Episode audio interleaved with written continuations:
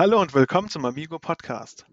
Das Kinderspiel des Jahres steht fest und es ist Zauberberg. Das Daumendrücken hat sich also gelohnt. Heute spreche ich mit den beiden Autoren über ihr Spiel. Alles über Balduin und Co. erfahrt ihr direkt hier. Äh, zuallererst begrüße ich aber Jens-Peter Schliemann. Ja, hallo, hier ist Jens-Peter. hallo, guten Tag, wie geht's? Ja, ganz gut. Ich bin ganz glücklich, ja. Das ist schön zu hören. Und natürlich, sind ja zwei Autoren, auch Bernhard Weber. Hallo. Hallo. Wie geht's, wie steht's? Ja, 20 Jahre jünger fast. Naja, naja. Das ändert sich aber wieder, ja. Nein, schön entspannt.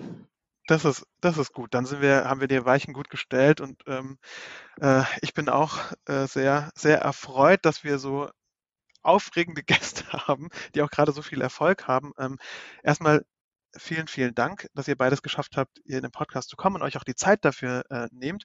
Und ich eröffne den Podcast eigentlich immer mit derselben Frage, nämlich, was hast du zuletzt gespielt? Vielleicht beginnen wir bei Bernhard.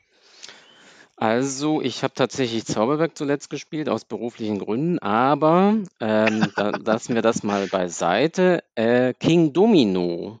King Domino ist mein absolutes Lieblingsspiel zu zweit.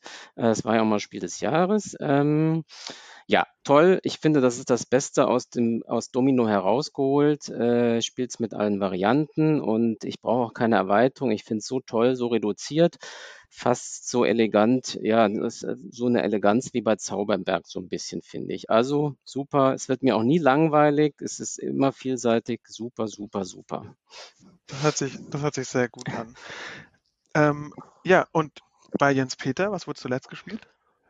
Ähm, ja, auch Zauberberg, aber äh, von den, nicht von mir, äh, zuletzt äh, das nominierte Spiel Scout beim Spiel des Jahres.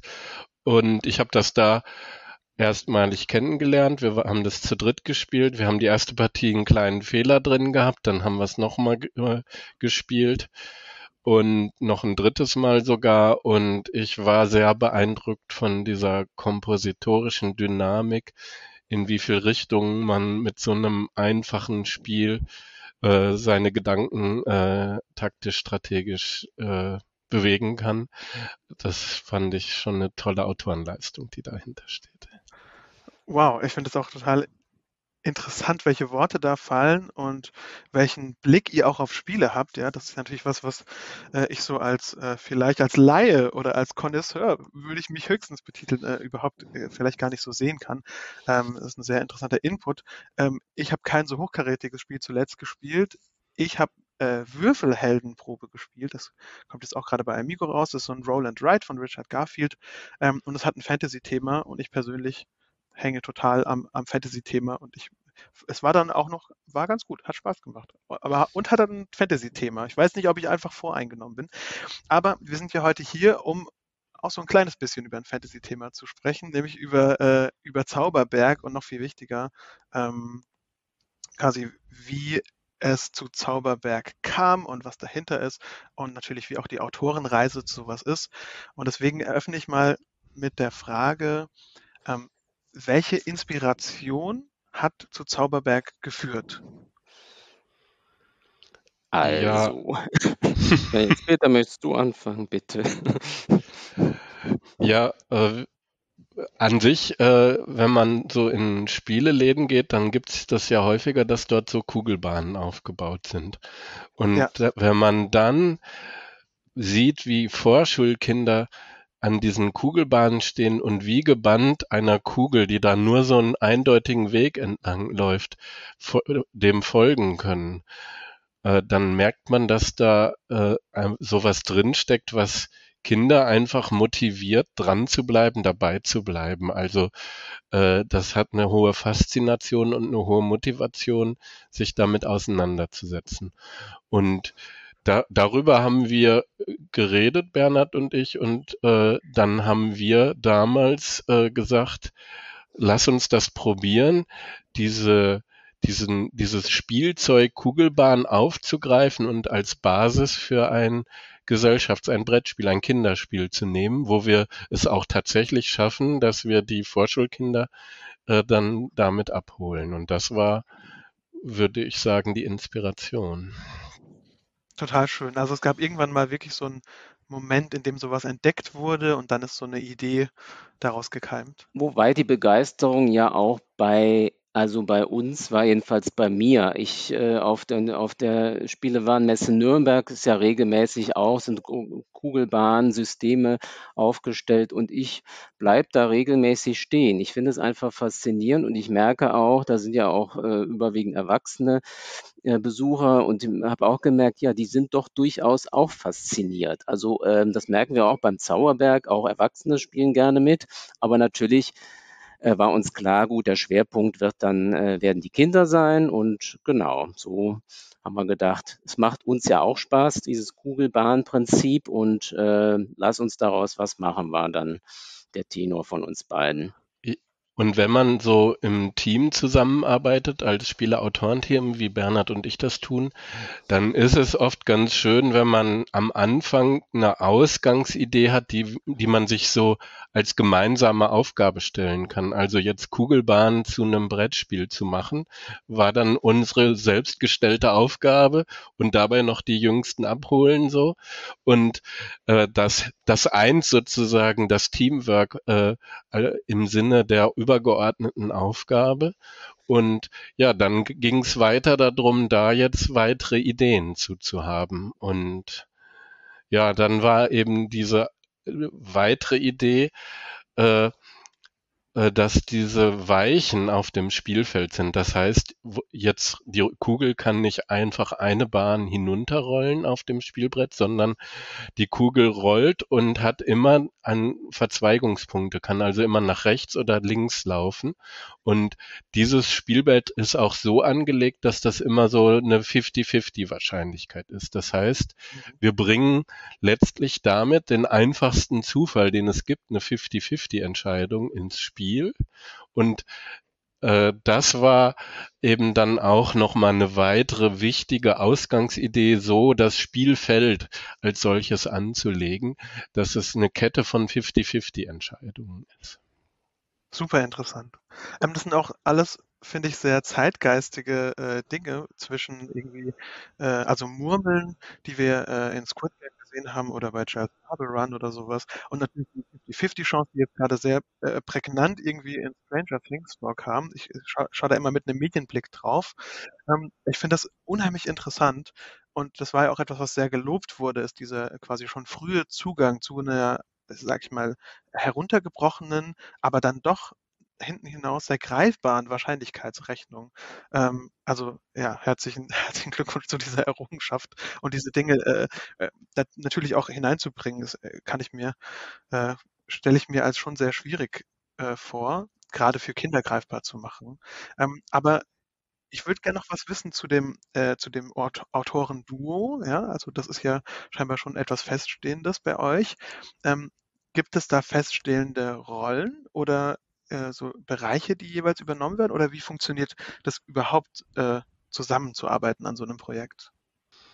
Ja, es gibt feststehende Rollen, finde ich. also, äh, naja, das Schöne an, wenn man im, zu zweit arbeitet, ist, äh, dann, wenn ein Projekt stockt, also wenn man vielleicht so ein bisschen in so einem Zustand ist, dass man noch nicht so genau weiß, wie soll es jetzt wirklich weitergehen, dann braucht man sich eigentlich nur zusammensetzen und sich wieder anfangen auszutauschen über das, wo wir uns gerade befinden. Und jeder von den, jeder hat dann eine andere Sicht auf das Ganze und die andere Sicht, äh, die man sich gegenseitig mitteilt, führt schon dazu, dass man wieder in einen Prozess gerät äh, und weiterkommt. Und das halte ich generell für einen großen Vorteil, nicht alleine als Autor zu entwickeln, sondern in Kooperation mit jemand anderem. Das ist ja auch gerade das Schöne oder auch der Vorteil im Team. Jetzt gut, wir sind jetzt das Zweierteam. Man hat sofort einen Part oder auch 'n ja, den kritischen Part. Das ist der Unterschied zum zum, äh, auch alleine entwickeln. Da ist sofort einer, der sagt: „Moment mal, da ist aber ja, man ist ja selber befangen“ und der andere kann dann äh, ist dann einfach, wenn man einen, äh, einen Kooperationspartner direkt hat, äh, der auch sagt, nee, Moment mal, das sehe ich aber so und so, da gibt es ein Problem und so weiter, was man dann alleine erst später vielleicht feststellen würde. Und man kann natürlich auch direkt ähm, was ausprobieren. Ähm, das ist dann auch einfacher, als wenn man das alleine erstmal simulieren müsste. Und selbst wenn, wie beim Zauberberg, am Ende so ein einfaches Spiel bei rauskommt, ist es so, dass das doch ein recht langer Entwicklungsprozess ist, bis so ein Spiel etwas in dieser Einfachheit auch wird. Das heißt, man muss sich das so vorstellen, die Ein Ausgangsidee, wie eben beschrieben, oder die Ausgangsaufgabe, die wir uns stellen, die wir als wertvoll erachten, dass man daraus ein Spiel machen kann. Aber dann kommen viele weitere Ideen hinzu und diese Ideen müssen passen, die müssen sich zueinander fügen können und müssen schlussendlich eine äh, kompositorische Einheit werden, damit es dann auch in seiner Einfachheit da sein kann. Und das hat wirklich längere Prozesse mit Höhen und Tiefen und man hadert oft, wenn man noch eine Problemlage erkennt, aber noch keine kreative Lösung dafür hat, weil eine logische Lösung ist das meist nicht. Man muss dann oft in, eine, in die Kreativität kommen und das wirklich suchen und finden, die Lösung. Und ja, in diesem Prozess ist das, äh, hat es eben diese Hochs und Tiefs des kreativen Prozesses und das ist auch viel schöner im Grunde, wenn man das miteinander teilen kann, als wenn man das als Einzelautor eher so für sich alleine durchmacht. Und manchmal ist es so, dass man sich ein bisschen selber begrenzt. Das war so am Anfang der Entwicklung unserer Kugelbahnidee so. Da haben wir gedacht, na ja gut, also Kugelbahnspiel, Kinder und dann dachten wir, was ist denn attraktiv? Ähm, da haben wir zuerst an einen, an, ja, an den Verlag, bei dem jeder veröffentlichen möchte, äh, gedacht, Ravensburger. Ähm, haben wir uns dann die verschiedenen Schachteln angeguckt, was ist da interessant. Da wollten wir so ein bisschen Aktionsspiel machen und haben da die ersten Versuche gemacht. Mit Materialien mussten wir auch noch ein bisschen rumexperimentieren. Unser erster äh, Prototyp bestand aus Wachs. Da haben wir Wachs modelliert, ähm, um erstmal zu probieren, ähm, ja, äh, diese Bahnen zu formen und haben wir da so ein bisschen probiert. Die Kugeln waren eher figürlich, das waren noch erstmal Fische, es war halt ein anderes Thema. Und äh, das war unser Einstieg. Und ähm, da haben wir gemerkt, ja, ah, das ist vielleicht doch zu jung, ab vier Jahre. Und dann haben wir das, haben wir aber doch einiges entwickelt daran und haben das aber irgendwann äh, liegen gelassen, also reifen lassen. Das ist auch oft wichtig beim Spiele entwickeln, dass man, wenn man merkt, ah, jetzt kommen wir gerade mal nicht weiter, das liegen lassen, reifen lassen und später wieder drauf gucken. Zum Teil äh, kann es dann auch ein Jahr dauern, äh, bis man sich dann diese diese bisherige Entwicklung wieder vornimmt. Und das war so ein bisschen so, wir haben auch ungefähr 2005 oder noch früher angefangen mit der Entwicklung, ja, ja wow. von diesem, ähm, wow. also eine riesen Zeitspanne und ähm, es wo, ist ja dann auch zu einem ähm, Projekt gekommen, was tatsächlich auch veröffentlicht wurde 2011, ähm, das große Kullern. Da haben wir ähm, das hat auch eben entsprechend lange gedauert. Wir waren aber auch sehr happy, dass wir dieses, äh, zu dieser Entwicklung äh, gekommen sind und äh, waren dann nicht ganz zufrieden mit der Umsetzung und mit uns selber auch nicht, ähm, weil wir das Spiel auch noch Jüngeren zugänglich machen wollten. Die Regeln waren noch nicht so so elegant und äh, einfach wie jetzt beim Zauberberg. Die Kugeln waren ein bisschen klein und so weiter. Und dann haben wir eben nach einer gewissen Zeit uns auch nochmal dieses ähm, Thema angenommen, wo wir gesagt haben, nein, das muss jetzt, wir möchten da noch was Besseres draus machen aus dieser Kugelbahn-Idee und ja, haben ja 2017 dann ähm, den Prototyp von Zauberberg Amigo vorgestellt. Hm. Und der Rest ist Geschichte, wie man so schön sagt.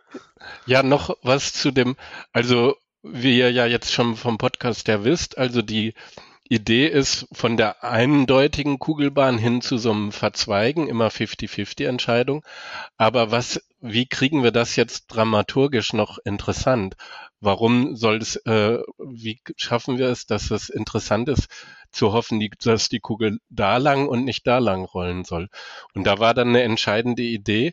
Wir haben also diese Verzweigungspunkte mit so einem Serpentinenweg nach unten gemacht, so dass wir jetzt äh, Zauberlehrlinge, das sollen wir sein, nach unten laufen lassen und Hexen können, äh, das ist unser Counterpart, die können auch nach unten laufen.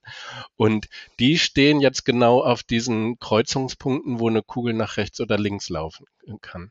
Und wenn wir eine dieser Figuren treffen, dann äh, erlaubt das, dass diese Figur nach vorne laufen kann.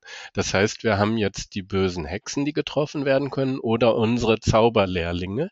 Und wir wollen dann natürlich die Zauberlehrlinge treffen. Und der Zufall ist damit jetzt so verknüpft, dass wir wirklich hoffen und bangen können, dass die Kugel eben da lang oder nicht da lang läuft. Das heißt, wir haben das wirklich jetzt den Zufall in, in Dramaturgie verwandeln können. Und das waren, da war dieser Serpentinenweg als Weg und dann dieser, äh, dieses, diese Idee, ein kooperatives Spiel draus zu machen, wo wir gegen die Hexen sozusagen äh, schneller sein wollen, äh, um nach unten zu kommen, diesen Serpentinenweg.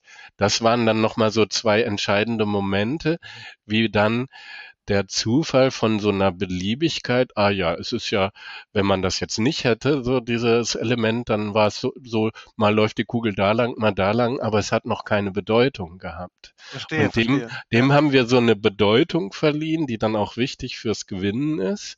Also wir gemeinsam gewinnen gegen die Hexen und das, äh, das baut die gesamte Dramaturgie des Spiels dann auf. Sehr interessant. Das heißt also, man, man musste so ein bisschen eine Hoffnung hinzufügen und gleichzeitig vielleicht so eine Form von Angst, wohin die Kugel nicht soll oder wo sie hin soll. Ja, man musste eine Idee haben, die sich wirklich fügt zu dem, was da äh, jetzt an Grundidee Kugel rollen lassen und dann noch so mit diesen 50-50-Entscheidungen verknüpft, dem auch, äh, ja, dem auch eine dramaturgische Stärke geben, weil wenn man, wenn man Zufall in Spielen einsetzt als Spieleautor, dann steht man immer vor der Frage, wie wird das erlebt? Wird es der Zufall als etwas Beliebiges erlebt oder wird er als also etwas Variantenreiches erlebt? Wird der Zufall ja. als etwas dramaturgisch Spannendes erlebt, äh, als Ereignis, was dann in einer gewissen Spannung eintritt oder als etwas, was einem so irgendwie passiert und man denkt, ich werde hier, ich werde hier vom Spiel gespielt oder sowas und das nervt mich nur. Das heißt, heißt, man kann Zufall äh, so oder so erleben. Und das ist äh, sehr entscheidend, wie also das mussten wir dann auch beobachten an uns selbst und an den Kindern. Wie wird der Zufall als solcher erlebt? Wir, bleiben die Kinder dabei? Bleiben wir als Erwachsene auch dabei, äh, dass wir das herausfordernd, als etwas Herausforderndes erleben? Und da sind wir da sind wir mit dieser ersten Kugelbahnveröffentlichung, das große Kullern, äh, insgesamt noch nicht so zufrieden gewesen, dass wir gesagt haben, wir gehen das Projekt nochmal neu an. Und dann ist eben der Zauberberg daraus gekommen und ja, da haben, waren wir mit zufrieden und da waren nicht nur wir mit zufrieden, sondern eben auch viele Kritiker und die Jury ja jetzt auch so. Mhm. Ja, sehr interessant. Äh, mhm. Also ich meine, das das ist einfach eine, eine große Reise, so wie man sich, wie sich das anhört, ja auch über, über lange Jahre, die jetzt natürlich irgendwie ähm, im Kinderspiel des Jahres geendet hat. Also wow, muss man ja einfach mal so äh, auch mal so anerkennen, ja. Da, mhm. ah, ja, ja, wenn man muss Mhm, aber muss auch ähm, äh, an der Stelle auch mal Amigo äh, loben, also die Umsetzung, die ist halt auch sehr gelungen und das ist auch sehr wichtig, ja. Was nützen die tollsten Ideen, wenn dann ähm, die Umsetzung äh, fehlerhaft ist oder mängelbehaftet oder, oder nicht gut? Und das hat Amigo wirklich ganz toll gelöst. Ähm, da sind wir sehr zufrieden insgesamt, ja. Tolle Figuren. Wichtig ist halt, dass, ähm, dass das auch funktioniert, dass die Mechanik funktioniert und ähm, da hat der, der verantwortliche Redakteur Holger Grimm ja auch sehr äh, akkurat ähm, und penibel gearbeitet und das Spiel, die Veröffentlichung des Spiels wurde ja auch verschoben, weil es nicht gewährleistet werden konnte am Anfang. Also das ist auch ja. wichtig, dass man dann den äh, den Mut hat oder sagt, ja, nee, wir, wir warten jetzt ähm, und äh, veröffentlichen das Spiel äh, erst dann, wenn wir dann auch selber 100 Prozent zufrieden sind und gewährleisten können, dass alles funktioniert. Und gerade bei solchen 3D-Spielen oder wo eine Mechanik eine wesentliche Rolle spielt, wir neigen dazu, Jens Peter und ich, solche Spiele zu entwickeln. Und des, ja. deswegen sind wir, ähm, ja, ist das immer auch ein, immer äh, ein Moment, äh, wenn das Spiel, wenn wir das in Händen halten, wenn wir dann das Spiel zugeschickt bekommen, oh, oh, oh, ist jetzt alles soweit, äh, funktioniert es, ja, das ist auch immer so ein ganz spannender Moment für uns, oh, ähm, ja, ne, hopp oder ja, top, man, kann, kann man halt schon sagen. Ja, man muss sich das ja so vorstellen, äh, dass jedes Spiel ist ja individuell in seiner Produktion, insbesondere bei solchen Kinderspielen, wo es ja oft auf die Materialität noch mehr ankommt als bei den erwachseneren Spielen.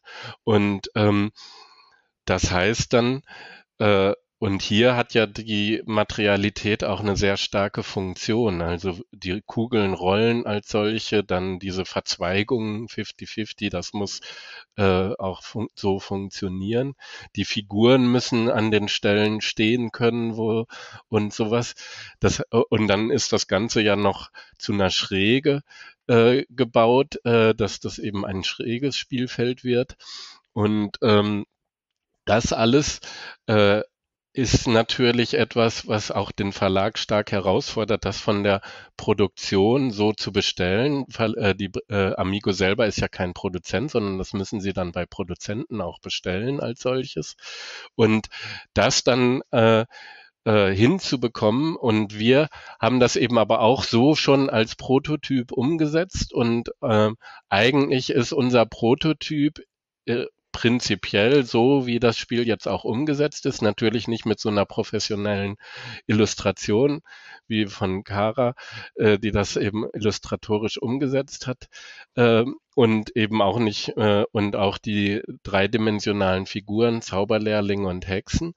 Ja, und ähm, in der Richtung ist es auch so, dass sowohl für uns als Autoren im redaktionellen Prozess zusammen mit Amigo äh, da auch noch mal oft Herausforderungen zu bewältigen sind, weil vielleicht produktionstechnisch noch mal die Info kommt, hm, so klappt's noch nicht so richtig, wir müssen da noch mal gemeinsam nach einer Lösung streben oder so etwas. Ja. Und da wurde eben auch im Vorfeld eine andere Lösung angestrebt, wie die Bahnen erstellt werden. Und die ist dann wieder hinfällig geworden, weil das sich hätte durch Klimaeinflüsse mit Sonneneinstrahlung oder so verziehen können. Und jetzt ist es zu dieser Lösung gekommen, die auch sehr viel schöner ist so. Ähm, ja. Und von daher, äh, es war wirklich 2017, dass Amigo das Spiel bekommen hat und es ist ja dann eben letztes Jahr im Herbst, also nach vier Jahren dann rausgekommen. Und das hat einfach diese Zeit gebraucht, auch innerhalb des Verlages, um in so eine gute Umsetzung zu kommen. Und ja. wir haben aber selber die Geduld auch gehabt, sozusagen dafür, weil wir selber schon äh, ziemlich früh, äh, über ein Jahrzehnt haben wir das ja auch schon, äh, sind wir da ja auch dann schon dran gewesen. Ähm, und äh, ja, wir machen so die Erfahrung, wenn man mit sowas Innovativem startet, dass man ja bei so einer Innovation oftmals keine Vorbilder hat. Wenn man jetzt so ein Plättchen-Legespiel macht, à la Domino und Carcassonne, dann ja. kennt man das Genre sozusagen, dann weiß man auch die Komplexität, mit der man die Zielgruppe bedienen kann. Man hat eine Vorstellung davon, wie die Zielgruppe das sogar auch spielerisch schon aufgreifen kann. Dann ist man gar nicht so, dann hat man viele Sachen schon im Petto, wie man das anlegen kann. Wenn man sich vornimmt, ein Kugelbahnspiel äh, zu entwickeln, dann hat man manche Sachen noch überhaupt nicht im Petto und muss diese tatsächlich erst erforschen und rausfinden. Und darum braucht es oft so eine Phase des Erforschens und sich sicher fühlen und Ausprobierens mit sich selbst und im Team und mit Kindern. Und dann kann man erst in diesen, in dieses Gesamtsetting kommen, dass es dann auch in sich ein rundes Spiel wird, wo man sich dann äh, auch taktisch, strategisch wirklich wohlfühlt ja. und äh, sagt, das ist es jetzt. Jetzt ist es auch einigermaßen rund gelaufen. Das heißt, Innovationen brauchen oft äh, diese etwas längere Ausarbeitungszeit und wir trauen uns da rein und dann ähm, braucht es halt oft so lange. Ja, ist ja vollkommen in Ordnung, dass das dann auch, dass die Reise dann äh, entsprechend lange ist, wenn eben auch die Innovation entsprechend ist. Ich denke dann immer dran, also von außen betrachtet, ähm, ist die Innovation ja jetzt keine so, äh, wie zum Beispiel, dass ein Auto erfunden wurde, sondern man muss ja eine Idee, Idee erforschen, äh, wie ihr jetzt schon richtig äh, gesagt habt, äh, finde ich total interessant, dass man eigentlich, man, man hätte das ja schon immer machen können, aber eben zu verstehen, wie das funktioniert und was funktioniert und auch ab welchem Punkt das funktioniert, das finde ich so, ja, ich finde das äh, unheimlich beneidenswert, wenn, äh, wenn sowas geleistet wird und äh, finde das unheimlich äh, faszinierend, äh, was dabei rausgekommen ist. Ähm, naja, wenn man in der Autoindustrie als Kreativer arbeitet, dann kümmert sich, man sich nur um Zahnräder zum Beispiel äh, und ja. hat dann vielleicht nicht so das Gefühl am Ende, dass das Produkt kommt raus, äh, dass man da großartig zu beigetragen hat. Wenn wir als Spieleautoren den Zauberberg jetzt hier als veröffentlichte Schachtel haben, dann ist es natürlich ja. so, dass der Verlag noch im redaktionellen Sinne super die Produktion organisiert hat, die Illustratorin noch ganz schön was reingegeben hat, die Figur, das Figurendesign noch entstanden ist, aber unser Spiel ist das trotzdem noch. Also wir ja. als Autoren haben diese kompositorische Einheit äh, dem Verlag so vorgestellt und ja, wir können uns sehr mit dem identifizieren, was da rausgekommen ist. Ja. Das ist auch was Schönes. Ja. Aber vielleicht kann man auch noch mal mit einer vielleicht einer Vorstellung, die so so existiert, ein bisschen aufräumen, nämlich dass dass andere, weniger aufwendige Spiele, äh, jetzt besonders schnell veröffentlicht werden. Dem ist eigentlich nicht so. Man braucht auch als Autor normalerweise viel Geduld. Es wurde ja redaktionell eigentlich nichts mehr verändert von den von den Regeln beim Zauberberg. Manchmal ist es aber bei Spielen so. Und wenn man jetzt ein Spiel im Verlag vorstellt, dann ähm, ist es nicht so, dass wups, äh, man dann einen Vertrag schnell bekommt. Im, Im, günstigen Fall gehen wir mal davon aus und das Spiel dann äh, äh in einem halben Jahr oder einem Jahr später veröffentlicht wird. Gut, bei Zauberberg hat es jetzt vier Jahre gedauert, aber also es, äh, ich glaube, manche haben die Vorstellungen, ähm, dass es ganz schnell geht. Und normalerweise muss man schon zwei Jahre damit rechnen, äh, mindestens, bevor ein Spiel veröffentlicht wird. Es ist ja auch so, dass bei manchen Spielen hat man auch mehrere Prototypen. Bei Zauberberg, das war sehr aufwendig für uns jetzt zu bauen, auch mit diesen Bahnen. Äh, da haben wir nur ja, einen Prototyp gehabt. Und ähm, ja, man muss auch im Verlag natürlich äh, Zeit und Möglichkeit geben, das ausgiebig spielerisch zu testen, aber auch natürlich auf andere äh, Kriterien abzuklopfen. Können wir das zum bestimmten Preis, den wir für sinnvoll halten, überhaupt produzieren, ja. Und äh, da die ja. Verlage ganz viele Ideen bekommen, muss man sich da ein, bisschen einreihen in äh, manchmal die Warteschlange und Geduld haben. Und das kann ja auch mindestens ein halbes Jahr dauern, ähm, bis ein Verlag äh, dann soweit ist. Natürlich können wir sagen, ja. nö, dann, dann stellen wir es einem anderen vor, wenn ihr euch nicht entscheidet, aber das will man ja auch nicht. Ne? Man hat ja auch seine ähm, ja, seine, seine Verlage oder seine Vorstellungen, ja, da möchten wir gerne veröffentlichen. Also was ich sagen will, genau, es ist äh, nicht so, dass generell, ob jetzt aufwendiger, äh, aufwendiges Spiel in der Umsetzung oder nicht, also äh, es dauert ähm, in der Regel schon längere Zeit, bis ein Spiel dann tatsächlich veröffentlicht ist, abgesehen davon von der Entwicklungszeit, die ja auch mehrere Jahre dauern kann. ja. Das heißt ne, aber nicht, dass wir nur an diesem einen Spiel in diesen letzten 20 Jahren gearbeitet haben, sondern wir haben viel auch parallel laufende Projekte. Und ja. in dem Sinne ist es so, äh, man manchmal, wenn man dann an einem Projekt länger gearbeitet hat, dann klebt man ja auch manchmal wie mit der Nase da drauf. Und dann tut es auch gut, das mal wieder beiseite zu legen und nach einer Weile dann wieder drauf zu gucken und dann mit einem ganz frischen Blick da wieder drauf zu gucken. Und so verhält sich dann unser Entwickeln. Also ich habe mehrere Projekte auch mit Bernhard am Laufen, aber ich habe sogar auch noch andere Kooperationspartner, mit denen ich zusammenarbeite und mit denen ich dann auch meine Projekte habe. Und so stellen wir uns häufig auch als Spieleautoren auf und äh, Spieleautoren, die das eben, die sehr regelmäßig äh, veröffentlichen oder das sogar hauptberuflich tun, wie wir beide das tun, die, die können sich auch nur so aufstellen, dass sie eben mehrere parallel laufende Projekte haben, die sich alle in unterschiedlichen Stadien befinden. Manche kann man dann schon schön ausprobieren, da geht man in Schulen und Kindergärten und probiert aus. Manche müssen noch erst eine verbesserte Umsetzung kriegen und überhaupt den den spielerischen Reiz noch so entwickelt kriegen. Und manche sind so weit, dass man sagt, da geht man jetzt schon auf der Messe zu den Verlagen und bietet die an. Manche liegen dann bei Verlagen und äh, sind im Test. Und bei manchen gibt es Verträge, wo dann es tatsächlich um die redaktionelle Umsetzung geht. Okay, das sind zumindest mal so die, die, die Hintergründe und wie gesagt, diese, äh, diese wirklich äh, lange Reise, das habe ich jetzt schon ein paar Mal äh, gesagt. Ähm, ich würde gerne noch was wissen zu dem Moment der Verkündung, also quasi Kinderspiel des Jahres 2022. Ähm, wie habt ihr diesen Moment erlebt?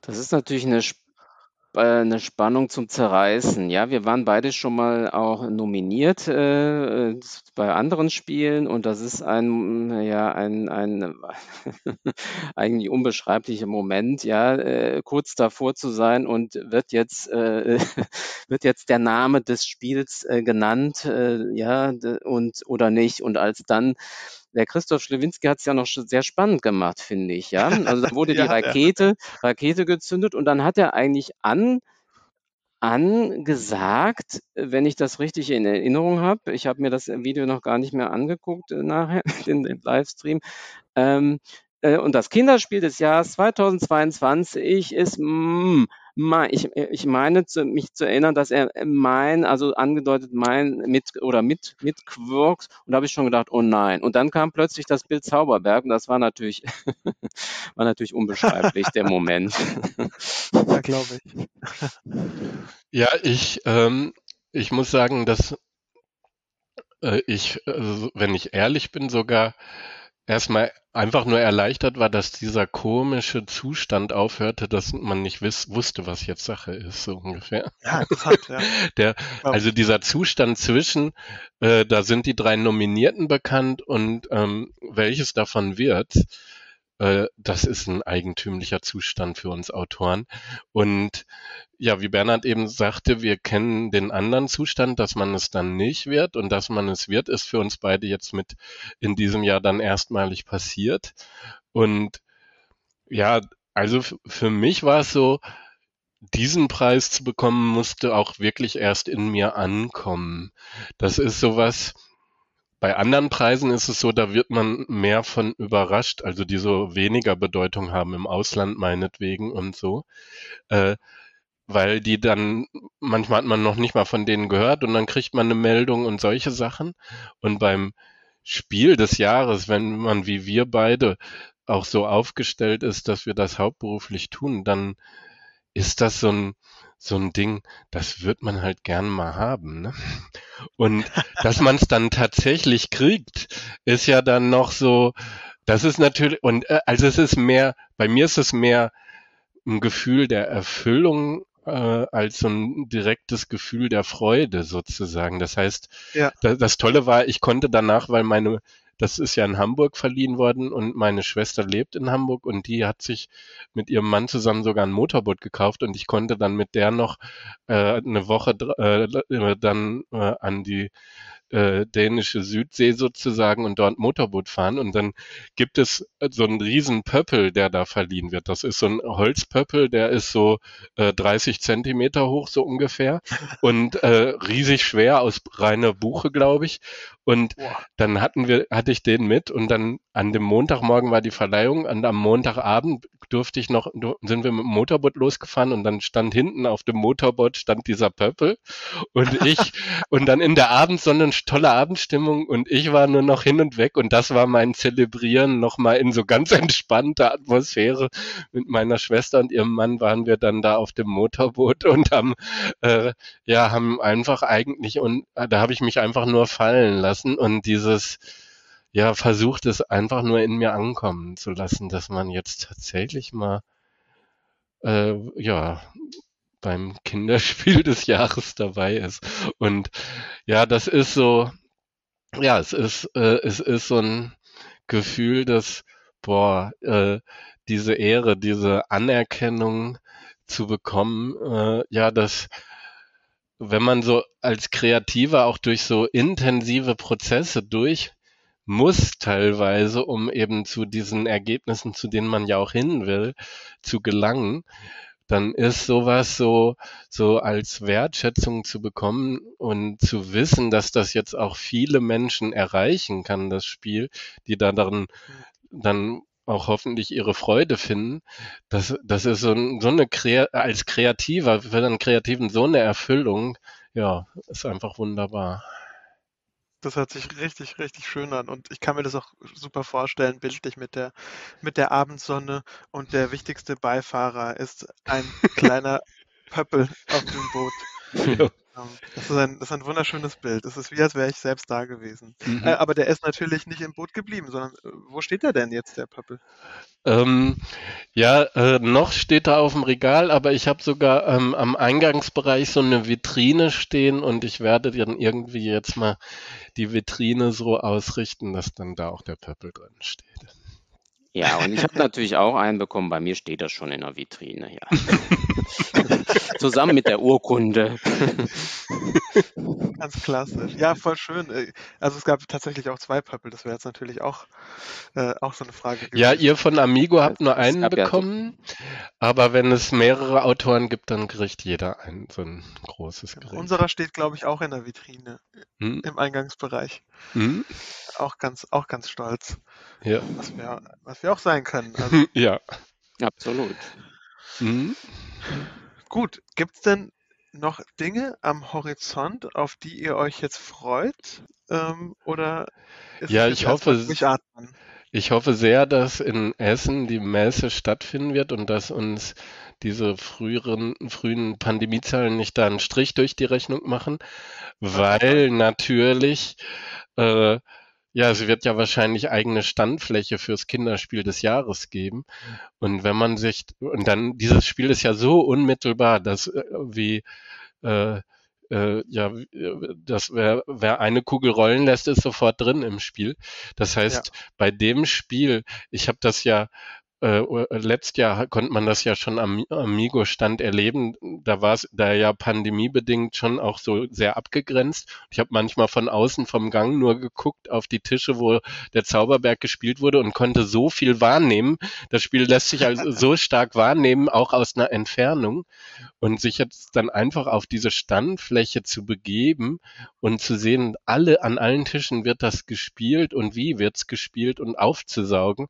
Also das wird noch nochmal ein ganz wichtiger Moment sein für mich, äh, dieses Spiel, Kinderspiel des Jahres zu zelebrieren. Und ich glaube, ich würde heulen, wenn die Essener Messe ausfallen müsste, sozusagen als äh, oder nur als Online-Sache äh, möglich werden würde, weil nochmal die glaub, Pandemie zuschlägt. Ja, ich glaube, wir alle würden das so sehr, äh, wünschen uns so sehr, dass das in einem, in einem Rahmen stattfinden kann, mhm. äh, dass sich da irgendwie, dass man sich mal wieder sieht. Ähm, wir drücken auf jeden Fall die Daumen.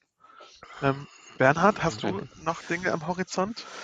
Ähm, abgesehen vom äh, vielleicht feiern, feiern oder das wirklich nochmal wirken lassen, diese äh, wahnsinnige Auszeichnung, ähm, hoffe ich, dass wir die ja genug auch Inspiration bekommen und äh, Ideen und äh, um vielleicht um das schöne Grundspiel noch eine ja eine Familie Zauberberg zu entwickeln, ja, dass wir da ähm, weitere Spiele zu ähm, veröffentlichen können. Vorausgesetzt natürlich, dass uns was Gutes einfällt. Also das fände ich toll.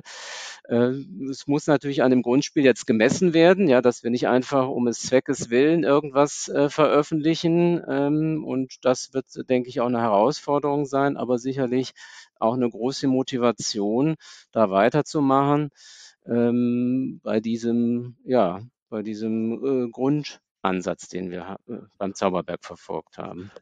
Das heißt, wir kriegen vielleicht ähm, eine ganze Zauberberg-Familie, hört hört sich interessant an. Man ja. weiß ja nie, was kommt, ja. Man darf ja, man darf ja auch träumen, sagt man ja so schön. Absolut. Amigo muss da natürlich mitmachen, aber ich denke, wenn wir was, äh, was Tolles ähm, vorstellen, warum äh, nicht? Ne? ja, ich, ich, glaube, ich glaube, die Türen sind offen und der Kreativität sind da auch wirklich jetzt erstmal keine Grenzen gesetzt. Das heißt, vielleicht sehen wir Balduin dann nochmal was Neuem wieder, aber für den Moment ähm, muss ich sagen, freue ich mich auch ganz, ganz arg auf die Messe. Ich hoffe, dass sie stattfindet und äh, ich habe noch gar nicht geschalten dass es diese äh, Fläche gibt wird, auf der äh, eben äh, Zauberberg vorgeführt wird, äh, nur dafür ist. Und ich finde es total cool. Ich freue mich da auch voll drauf. Und es gibt ja wenige Dinge, die solchen so einen Aufforderungscharakter haben wie eine wie eine Murmelbahn. Ich finde das echt, ich finde das ganz arg toll. Und ähm, ja, ich ich glaube, ich werde das auch machen. Ich werde mich da auch einfach mal rein, rein, äh, reinstellen und das mal äh, mit, miterleben, was da wirklich passiert. Finde ich ganz arg, ganz arg toll. Gut, ähm, von meiner Seite, äh, ich bin mit, mein, mit meinen Fragen soweit durch. Wenn ihr nichts weiter hinzuzufügen habt, würde ich sagen, sind wir am Ende des Podcasts angekommen. Wenn es euch gefallen hat, schreibt uns eine E-Mail an podcast.amigo-spiele.de. Gerne auch Fragen. Äh, ich reiche die auch äh, eventuell weiter und folgt uns natürlich auf Social Media. Und ich würde sagen, wir hören uns beim nächsten Mal. Bye, bye. Tschüss.